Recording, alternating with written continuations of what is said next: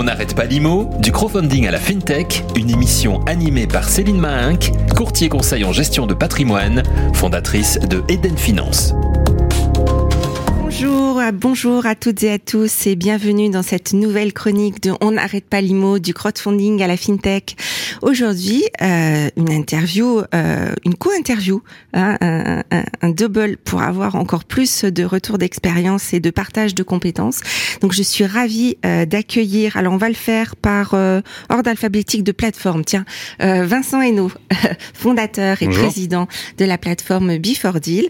Et je suis ravie également d'accueillir Gauthier Allard, directeur général de Club Funding. Bonjour. Alors, vous le savez, euh, la chronique euh, démarre par un petit coup de gueule, un petit coup de cœur. Et ben là, c'est ni l'un ni l'autre. Euh, je voudrais euh, partager euh, une question. Enfin, voilà, c'est plutôt un grand questionnement, euh, sans être pour autant négatif euh, du tout. C'est aujourd'hui, on est vraiment dans un contexte qui est en, évolu- en forte évolution et sur euh, plusieurs euh, pans de marché. Et donc, ma question, c'était de savoir comment les porteurs de projets, que donc peuvent être les aménageurs fonciers, les promoteurs immobiliers, les marchands de biens et les investisseurs, que peuvent être donc les particuliers, les family office, les comment euh, tout ce petit monde et bien sûr nos plateformes de crowdfunding euh, immobilier euh, pouvaient se positionner par rapport à ces évolutions en termes de coût de l'argent, en termes de grille d'analyse, de protection des investissements, des investisseurs, des porteurs de projets. Donc aujourd'hui, je voudrais aborder avec vous euh, ce, contexte général, vérifier s'il y a une dégradation de profitabilité et euh, si euh, oui, comment eh ben, on, va la gérer au mieux. On n'arrête pas l'IMO, en introduction. Alors déjà, euh, vous avez pu euh, constater qu'il y avait un peu de sujet hein, aujourd'hui à partager euh, ensemble. Donc, alors, est-ce que déjà euh, le particulier investisseur peut se projeter euh, et visualiser que, par exemple, ces difficultés qu'il identifie, qu'il visualise entre guillemets malheureusement euh, de plus en plus chaque jour par rapport à son crédit immobilier du particulier, est-ce que c'est des, des, des thématiques qu'on retrouve euh, dans le financement des professionnels de l'immobilier? Oui, alors c'est vrai qu'on en retrouve. Après, le, le professionnel a, a la chance d'avoir accès à des, des moyens de financement un peu plus diversifiés, notamment euh, déjà le, le- le crowdfunding. hein. Aujourd'hui, le crowdfunding finance que des professionnels de l'immobilier. On a besoin de financer des, euh, des, des sociétés, euh, des SAS pour pouvoir euh, mettre en place les, les, les émissions obligataires. Après, il y a également aussi des, fonds, des fonds de dette qui peuvent prendre le relais euh, si euh, les banques derrière ne, ne répondent pas présentes. Donc il y a un peu plus de solutions de financement.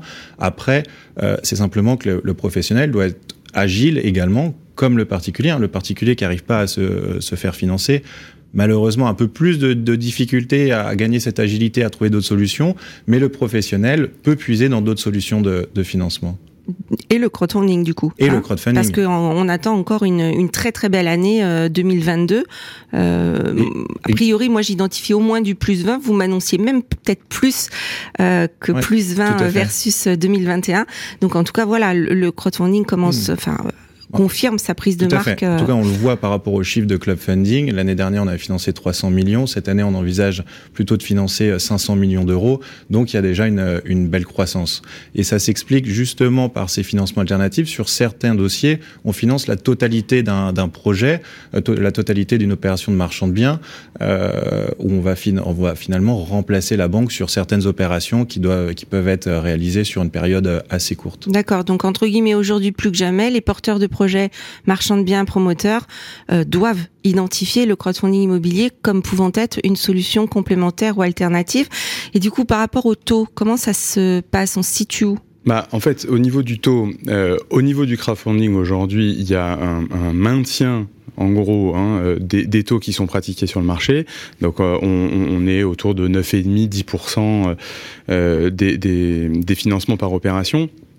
Mais euh, ce qu'il faut voir, c'est qu'effectivement, l'évolution euh, du taux, alors euh, du taux de, de, de, financement que voit un particulier, le professionnel aujourd'hui euh, a, a, le même effet de bord. Hein, les taux d'emprunt sont, sont, plus importants. Alors concrètement, par exemple, bah, l'an si, dernier, si, il y a, un promoteur, il y a 18 mois, on pouvait sur, je prends une opération de marchand de biens, il y a 18 mois, on était sur des taux de financement de 2,5 Euribor plus 2,5. Alors, le, les taux étant négatifs, ça faisait 2,5 de, de financement en moyenne. Aujourd'hui, on voit Euribor plus euh, 2,5, 3, 3,5, ce qui fait qu'on a des financements euh, qui sont euh, au, autour de 4,5% pour un professionnel aujourd'hui et qui montent petit à petit, effectivement, dans certains, dans certains aspects, qui peuvent monter euh, au-delà au de 6.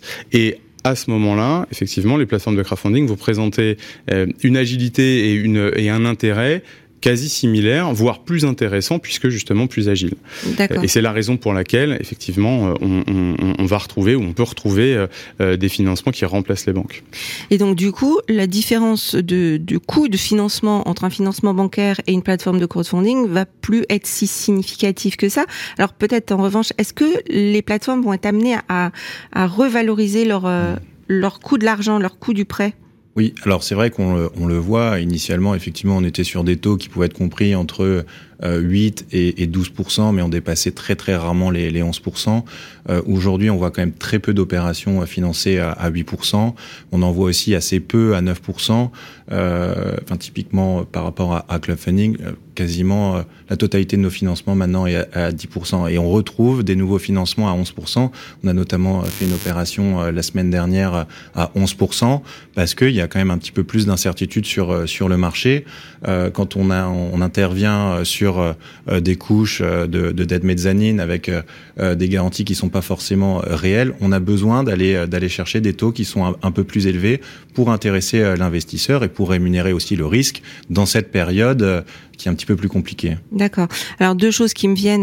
La, la première avec la casquette analyste, c'est que bah, peut-être entre guillemets enfin on va voir des taux bien diversifiés suivant les plateformes, suivant les porteurs de projets et suivant les montages, ce qui est globalement depuis la naissance du crowdfunding est plutôt fondu. Hein. Moi j'étais très surprise quand j'ai analysé le risque par rapport aux porteurs et à l'horizon de placement.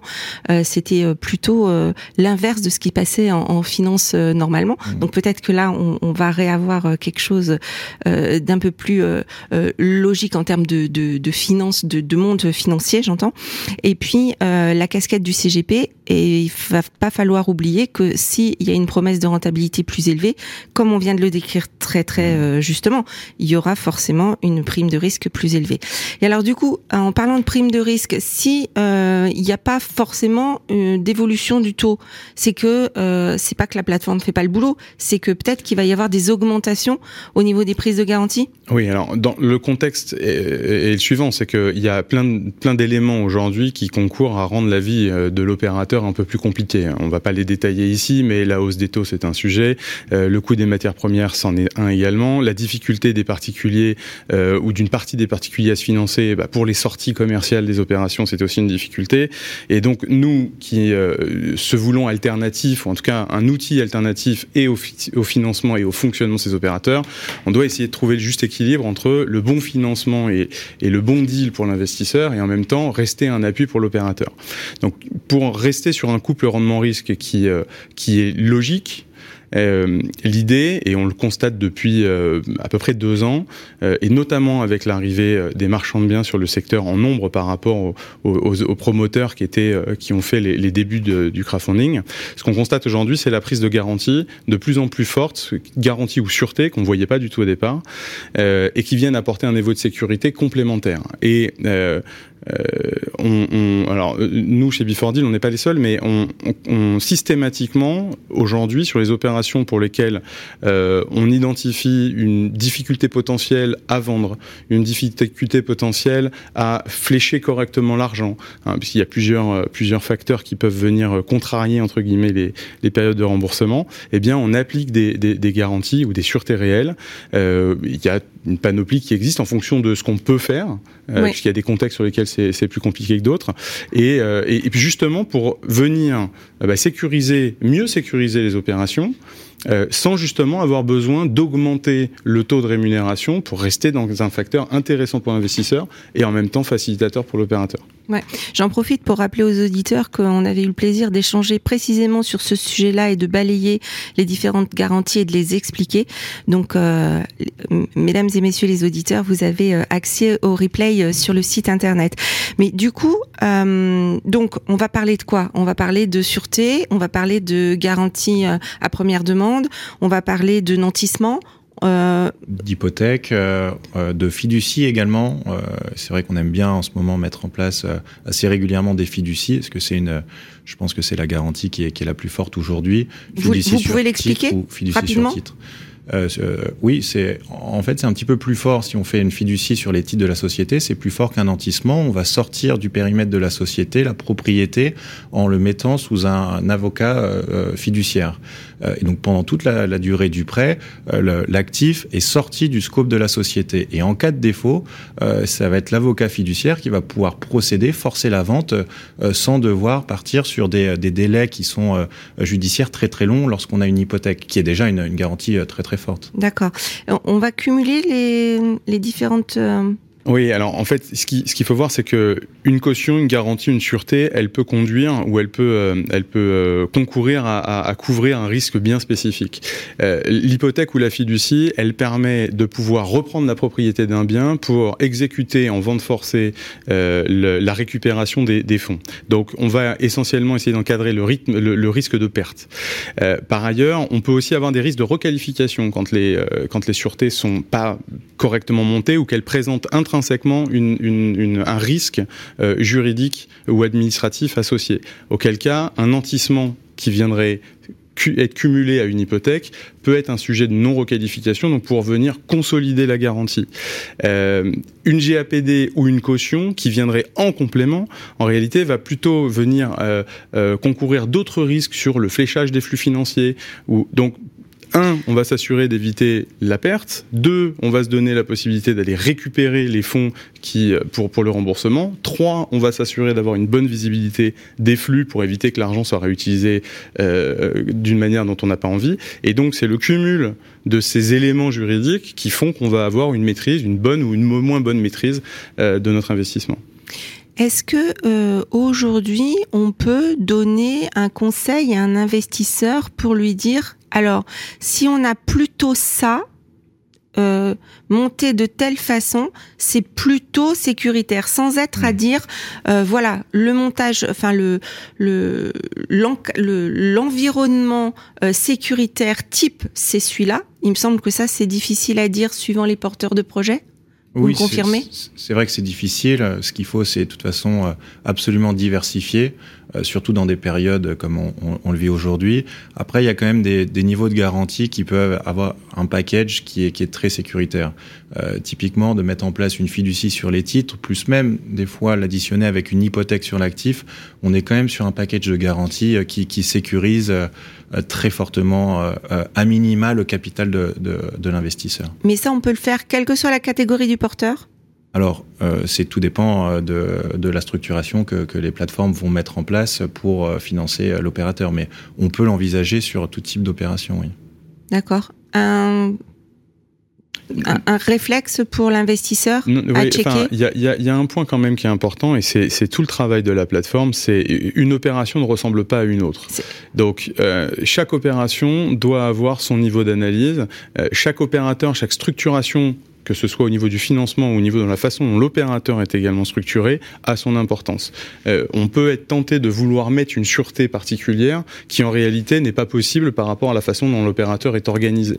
Et donc il y a toute une, une mécanique, une ingénierie, une réflexion qui est à faire à, à, autour de ça, et c'est là où finalement la plateforme doit être dotée des bonnes compétences pour être capable d'analyser ce qu'elle peut faire. Euh, et par ailleurs, pour l'investisseur, il ne faut pas confondre. Euh, je vais donner deux, deux, deux sujets antinomiques. Euh, le promoteur pour lequel on fait un refinancement euh, avec une opération qui est déjà très avancée et où 100% est commercialisé, euh, qui plus est dans la façon dont les financements ont été montés avec la banque, bah, ne va pas nécessiter le même encadrement qu'une opération marchand pour lequel on a une, une, une, visibilité quand même assez réduite sur sa capacité à, à, à réaliser la vente telle qu'il l'imagine et euh, donc et avec une structure peut-être une surface opérationnelle moins élevée. Là, on va chercher importante. le plan B, c'est ça? C'est pas qu'on va chercher le plan B, c'est qu'on va chercher la garantie adaptée. Vous poserez n'importe quelle, enfin la question à n'importe quel financier institutionnel ou autre, quand il est dans un comité de crédit, la question n'est pas qu'est-ce qu'on peut aller chercher comme garantie, la question est qu'est-ce qu'on doit prendre comme garantie, ce qui n'est pas du tout la même chose. Oui. D'accord. Euh, donc la j'avais peut-être une petite précision parce que c'est vrai qu'on parle beaucoup de, de, garantie et de sécurité package, mais euh, euh à la base, on ne fait pas un dossier pour une garantie. Et ça, c'est l'adage qui ressort euh, très régulièrement en comité euh, quand, quand, quand, vous me posiez la question quelle bonne opération on pourrait conseiller aux investisseurs. C'est une opération euh, qui est déjà bien commercialisé. Là, on en a encore euh, fait, enfin, validé deux en comité cette semaine. C'est des opérations. Il y a déjà la commercialisation, dont les acquéreurs ont eu déjà leur financement bancaire. Donc, c'est une vente sous condition de titrage. Euh, donc, c'est des, des, opérations qui sont très très courtes. Et en plus de ça, on a une hypothèque. Et l'opération, elle va durer pas plus de six mois. Et on a la certitude euh, que, que que ça va bien se déboucler parce que les acquéreurs ont déjà leur financement. Donc ça va pouvoir, les, les actes vont pouvoir euh, avoir lieu. D'accord. Donc par rapport à l'environnement sécuritaire, la première euh, garantie, euh, c'est la plateforme en fait. Hein c'est le sérieux de la plateforme et l'analyse qu'on va faire euh, de la plateforme. Euh, Alors, en, je sais pas si c'est la meilleure des garanties, mais c'est le prérequis. C'est un hmm. prérequis. Euh, Au-delà du taux et des et, et des, des, risques de financement et de comment s'en prémunir, il y a d'autres euh, éléments, il me semble, qui, qui, qui, vont être pris en considération par les plateformes et qui impactent directement le, le, professionnel qui se qui se finance. c'est l'évolution du coût des matières premières et les problématiques de sortie et donc de qui va m'acheter euh, mes biens au final, parce que euh, le particulier investisseur euh, ou accédant à la propriété, on le voit, mmh. a des petites difficultés en ce moment pour obtenir son, son crédit. Donc, est-ce qu'il y a des évolutions par rapport à l'analyse du bilan par exemple, dans le cadre des évolutions de matières premières, etc., des marges euh, promoteurs Et est-ce qu'il y a des évolutions euh, dans les opérations que vous retenez ou pas par rapport au taux de précommercialisation? Oui, tout à fait. Notamment sur les, promoteurs, euh, il y a un niveau de risque qui est quand même un petit peu plus élevé aujourd'hui quand les niveaux de commercialisation étaient ceux d'il y, a, quelques mois. Par exemple, une opération qui est commercialisée qu'à 40%. Euh, euh, il y a encore un, risque très élevé sur cette opération. Euh, ce qu'il faut absolument s'assurer, euh, c'est que les, les marchés travaux soient, soient signés et sécurisés avec des entreprises qui soient solides derrière. Parce qu'en plus de ça, parfois, ça ne suffit, ça ne suffit pas, parce qu'on voit des marchés travaux qui peuvent être même renégociés pendant la durée de vie de, de l'opération. Et ça, ça n'arrive qu'avec les euh, plus petites entreprises travaux, les grosses euh, euh, pouvant assumer l'évolution du, coût. Et sur la, la commercialisation, c'est vrai qu'il vaut mieux aujourd'hui financer des opérations avec des niveaux de commercialisation qui sont plus même autour de 75%. Mais je parce qu'on sait que les délais, ça, ça, oui, ou 80%, parce que les délais sont beaucoup plus longs aujourd'hui, parce que les acquéreurs ont du mal à avoir leur leur financement, leur financement derrière. D'accord. Par rapport aux marchands de biens, c'est un peu plus compliqué. Il n'y a pas les euh, Oui, c'est un peu plus compliqué effectivement, et c'est pour ça que généralement il y a une prime au rendement avec un, un, un coupon, euh, un taux de, de, financement qui est plus élevé. Euh, et juste pour revenir sur cette partie euh, euh commercialisation notamment, indépendamment du taux de commercialisation, qui effectivement plus est important, mieux, mieux, mieux on se porte en matière de risque. Il y a aussi la structuration même des, des lots qui sont à vendre. Et typiquement, aujourd'hui, quand on a, euh, on est, on est majoritairement exposé sur du résidentiel quand même en crowdfunding, donc on a, on commence à avoir de bons réflexes euh, sur la lecture des, des, des, bilans et surtout des, des plans des lots. Euh, on voit bien que les attentes en termes d'habitation ont beaucoup évolué. il y a des erreurs qu'on apprend à l'école en règle générale de promotion à ne pas faire. Elles sont d'autant plus importantes à ne pas faire aujourd'hui dans la façon dont les dessins d'architecture sont faits. donc, de quoi on parle en c'est quels sont les lots, comment est composé euh, l'actif. Euh, et euh, il y, a des, appartements qui font les 30% restants à vendre, qui seront peut-être invendables, alors qu'on va se retrouver des fois avec 60% restants encore à commercialiser, mais avec un dessin qui correspond complètement aux habitudes et qui va se vendre correctement. Et pour ceux qui ont l'habitude d'avoir une, réflexion sur l'immobilier, et, on entendait beaucoup la problématique d'avoir beaucoup trop de lots investisseurs qui étaient fabriqués chez les promoteurs au détriment des habitants euh, euh, il y a un certain temps. Aujourd'hui, la difficulté, elle est historiquement plus sur le 3 pièces par rapport au format ou par rapport à la cible acquéreur que qu'on a. Euh, pourquoi? Parce que on est sur un, un élément hybride où euh, euh on s'adresse à une famille qui euh, est pas encore complètement finalisée, puisqu'on va avoir des familles peut-être de deux enfants, donc on est à un stade un peu intermédiaire en tant qu'acquéreur. C'est pas encore le moment où on a des gros moyens, et c'est peut-être là où on a le plus de difficultés finalement à avoir euh, son crédit. Or, c'est justement le réflexe, c'est de faire des appartements petits pour que justement on arrive à rentrer dans une enveloppe budgétaire qui correspond à cette cible.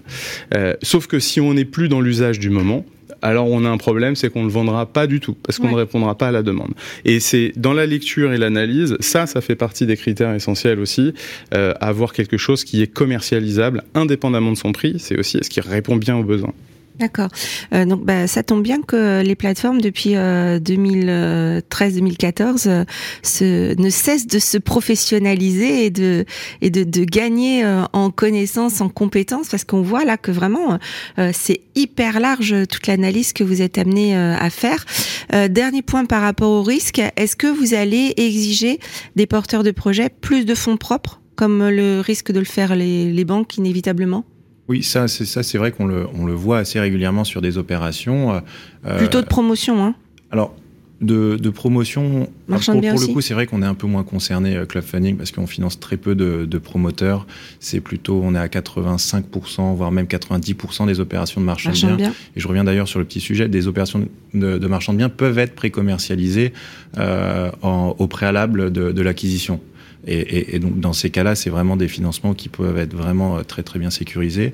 Euh, mais euh, du coup, sur les opérations de, de promotion, euh, c'est euh, c'est un petit peu un petit peu différent. Comme et donc pour les fonds propres et sur, les, fonds marchands propres, euh, sur les marchands de biens, les banques vont demander beaucoup plus de fonds propres. Nous, on va rester sur une fourchette qui est, qui est raisonnable. Par exemple, la banque va financer 60% de, de LTV. Habituellement, nous, on rajoutait une couche pour arriver euh, à 90%. Euh, on va rester à peu près dans cette, dans cette enveloppe et parfois, on va demander quand même un peu plus de, de fonds propres. C'est pas systématique. Euh, vraiment, chaque opération est différente. C'est en fonction de l'analyse. On va demander des expertises. Quand euh, l'expertise euh, permet de justifier euh, un prix beaucoup plus élevé que le prix d'acquisition, on va être plus souple. Et à l'inverse, quand c'est un peu plus serré, on va demander beaucoup plus de fonds propres pour conserver une marge qui soit tout à ouais. fait correcte. Ce qu'il faut voir, c'est que sur la demande de besoins en fonds propres, les fonds propres, ils, ils, ont pour objectif de répondre à deux besoins. Le premier, c'est de répondre à l'engagement de l'opérateur dans le temps j'ai mis moi en tant qu'opérateur de l'argent dans ce projet, euh, donc je suis concerné parce que mon objectif, en plus de prendre de la marge, c'est quand même de récupérer les fonds que j'y ai mis, et donc on s'assure de son engagement. Euh, c'est pas parce que le contexte devient plus tendu qu'on a besoin euh, d'avoir une exigence supplémentaire dans son engagement. Ce qu'on veut, c'est qu'il reste engagé au même titre. Engagé. Donc là-dessus, c'est pas forcément euh, une question de, de taux, euh, mais c'est s'assurer que pour lui, ça continue à compter. Euh, et la deuxième chose, c'est que euh, ce qu'on, la, la, garantie, elle est là pour éviter la perte. Euh, et les fonds propres que l'opérateur met en plus de la marge de l'opération, contribue à créer un matelas de sécurité mmh. financier sur l'opération. Et donc, encore une fois, la, la, réponse est plus compliquée que oui ou non. Euh, la, la, la bonne réponse, c'est quel est l'engagement de l'opérateur par rapport à ce qu'il a mis et sa situation et qui il est. Et est-ce que le niveau de garantie que j'ai déjà pris par ailleurs, ça, euh, est, cumulé à, à, à, ce que je lui demande en fonds propres, euh, répond à cette exigence d'engagement. Bon, eh ben donc euh, vraiment il y a des, des, beaux challenges encore là pour les pour les plateformes de crowdfunding immobilier. Et on voit que elles continuent encore et toujours à s'adapter et à s'améliorer, s'interprofessionnaliser. Enfin voilà, moi je suis je suis ravie de de, de voir euh, ce beau secteur euh, en évolution. Euh, en parlant d'évolution, qui c'est qui se lance en premier sur On n'arrête pas l'IMO, la question sur l'immobilier de demain. Votre définition pour quel est l'immobilier de demain? Alors, c'est Gauthier qui se lance? Allez, je me lance. Je dirais que c'est un investissement en direct simplifié euh, Aujourd'hui, on a parlé beaucoup de, de crowdfunding immobilier. Je pense que l'avenir, ça pourrait être du, du, crowd investing. On travaille dessus d'ailleurs euh, pour mettre en place des financements qui permettraient d'être en direct, de, de posséder euh, un actif ça serait donc une possession fractionnée entre plusieurs investisseurs, dont la gestion pourrait être faite par un professionnel de, de l'immobilier et la gestion financière par les plateformes de, de financement. D'accord. Vincent? Bah, Moi, je vais pas être très original par rapport à cette vision parce que effectivement, euh, euh, ce, crowd investing, c'est quelque chose qu'on a développé pour lequel notre difficulté, c'est pas d'avoir le droit de le faire, mais c'est de trouver les actifs qui correspondent. Euh, puisque là aussi, il faut arriver à intéresser l'investisseur avec un rendement suffisant. Euh, et là, bah, l'augmentation des taux, c'est un sujet. mais oui, la tokenisation, la fractionnisation, bref, le fractionnement de l'acquisition, la fluidité de l'achat de la propriété par rapport à nos métiers, c'est le sujet en fait de demain. Euh, il y a encore quelques défis. Ils sont pas plus technologiques que euh, euh, culturels, mmh. je pense. mais mais oui, c'est un avenir et à mon avis un avenir assez proche. en tout cas, cet avenir-là dont vous parlez, moi, je, je, je l'imaginais pour le crowdfunding il y a plus de deux ans déjà maintenant. Je pensais que vous alliez y arriver euh, très très vite. Donc euh, vous voyez, voilà, les, euh, on, on, se retrouve encore mm. sur un sur un autre sujet pour demain. C'est parfait. Merci beaucoup. Merci euh, d'avoir été euh, présent avec nous aujourd'hui. Euh, Gauthier Allard, directeur général de Club Funding, et Vincent Hainaut, président fondateur de Before Deal. Merci, à toutes et à tous pour votre écoute et à bientôt. Et tous les replays sur Radio Imo. On n'arrête pas l'IMO du crowdfunding à la fintech. À bientôt. On n'arrête pas l'IMO, une émission présentée par Céline Mahinck. On continue l'IMO sur fintech.imo.